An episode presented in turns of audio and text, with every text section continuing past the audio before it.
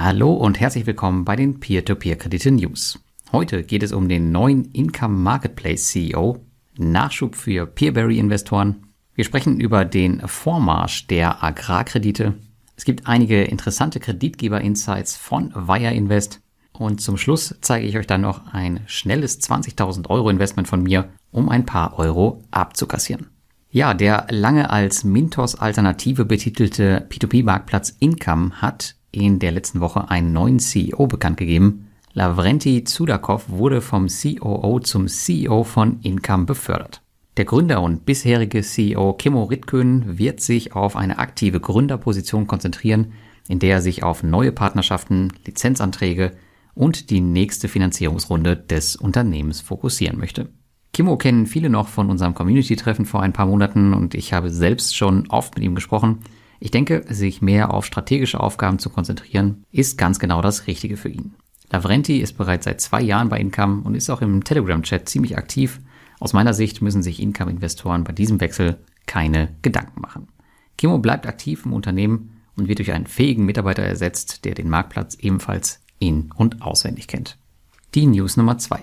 In der Peerberry Telegram Gruppe herrscht aktuell oft Unzufriedenheit, denn selbst manuelles Investieren wird immer schwieriger zu viele Investoren treffen auf zu wenig Angebot und oft geht auch die IT nochmal zusätzlich in die Knie, was nicht gerade bei der Jagd nach Krediten hilft. Davon kann ich selbst mittlerweile ein Lied singen. Peerberry sorgt zwar konstant für Nachschub, ob das jedoch kurz- oder gar mittelfristig was ändern wird, das wage ich zu bezweifeln. Wer auf Peerberry investiert, der muss aktuell schon einen gewissen Spieltrieb mitbringen oder sich eben mit eher niedrig verzinsten Krediten zufrieden geben. In der letzten Woche gab es aber immerhin den nächsten Kreditgeber, der aufgeschaltet wird. Es handelt sich dabei um einen weiteren Kurzzeitkreditgeber aus Sri Lanka, wo man erst seit einiger Zeit aktiv ist. Das Aventus-Unternehmen Loan Plus wird Kurzzeitkredite mit 11,5 Prozent, das ist der Basiszinssatz, ohne Loyalty-Programm anbieten, die dreimal die Woche veröffentlicht werden. Denkt daran, wenn ihr in diese neuen Kredite investieren wollt, dann solltet ihr den neuen Kreditgeber in euren Autoinvest aufnehmen und natürlich hoffen, dass ihr sie dadurch bekommt. Schaden tut es sicher nicht, aber da das Sri Lanka-Portfolio wirklich sehr, sehr klein ist, solltet ihr euch hier manuell auf die Jagd nach Krediten begeben, weil diese selten und schnell verkauft sind. Die P2P-Plattform Robocash, die ist nicht nur bekannt für ein solides Investment, zumindest bisher, sondern auch für ihr Analystenteam, was immer recht spannende Themen aus der P2P-Welt aufgreift. Ich habe den leitenden Mitarbeiter übrigens bei meinem Besuch in Russland 2021 kennenlernen dürfen und fand das durchaus bemerkenswert, dass man eigens abgestellte Mitarbeiter hat, die den Markt auch abseits des eigenen Dunstkreises beobachten. Und laut eben diesem Team hat sich die Struktur des B2B-Marktes von 2017 bis heute leicht verändert. Beobachtet wurden hier rund 55 B2B-Plattformen. Zwar behalten Bereiche wie Verbraucher, Immobilien und Geschäftskredite deutlich die Führung, der Bereich Landwirtschaft scheint jedoch aufzuholen.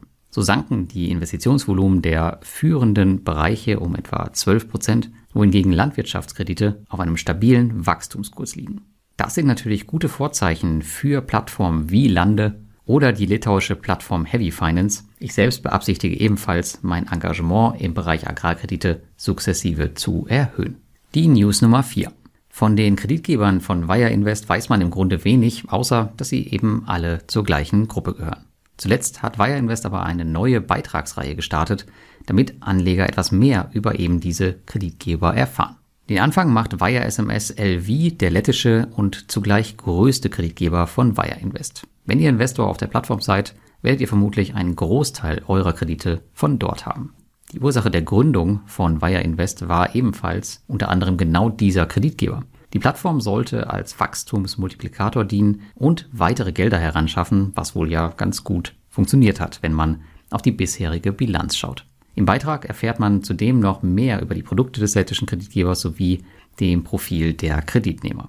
Für Investoren der Plattform eine schöne Informationssammlung und Lesung, die man so bisher noch nicht auf dem Blog gesehen hat. Also eine klare Empfehlung von mir für die Bettlektüre.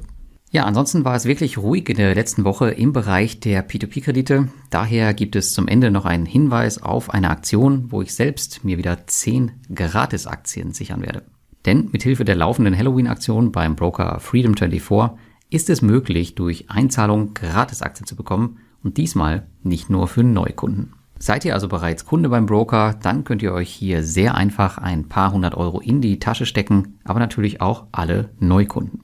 Das Ganze ist dabei denkbar einfach. Geld einzahlen, gratis Aktien mit den Codes aktivieren und gegebenenfalls verkaufen. Und zack, ein paar hundert Euro Gewinn. Die Codes dafür findet ihr in meinem Blogartikel, der in den Show Notes verlinkt ist.